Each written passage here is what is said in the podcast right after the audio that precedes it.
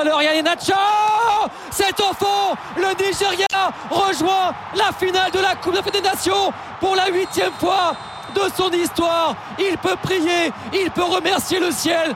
William Trostekong, le Nigeria a souffert, mais le Nigeria confirme son statut de grand favori et visera un quatrième titre continental dimanche à Abidjan déchu, battu lors de 5 reprises sur 6 au stade des demi-finales. Le mastodonte s'en est remis à ses euh, super subs, à Mofi, à Omuero, à Ianacho pour aller chercher cette euh, qualification pour attendre la Côte d'Ivoire ou les Fimbu.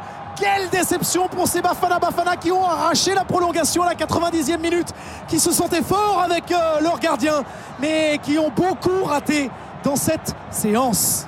Pas le moindre arrêt d'ailleurs de Ronwen Williams durant cette séance de tir au but, puis qui avait euh, stoppé quatre tentatives des Capverdiens en quart de finale. La qualification du Nigeria au détriment de l'Afrique du Sud pour la finale. Reste à savoir qui sera l'adversaire des Super Eagles. Ce sera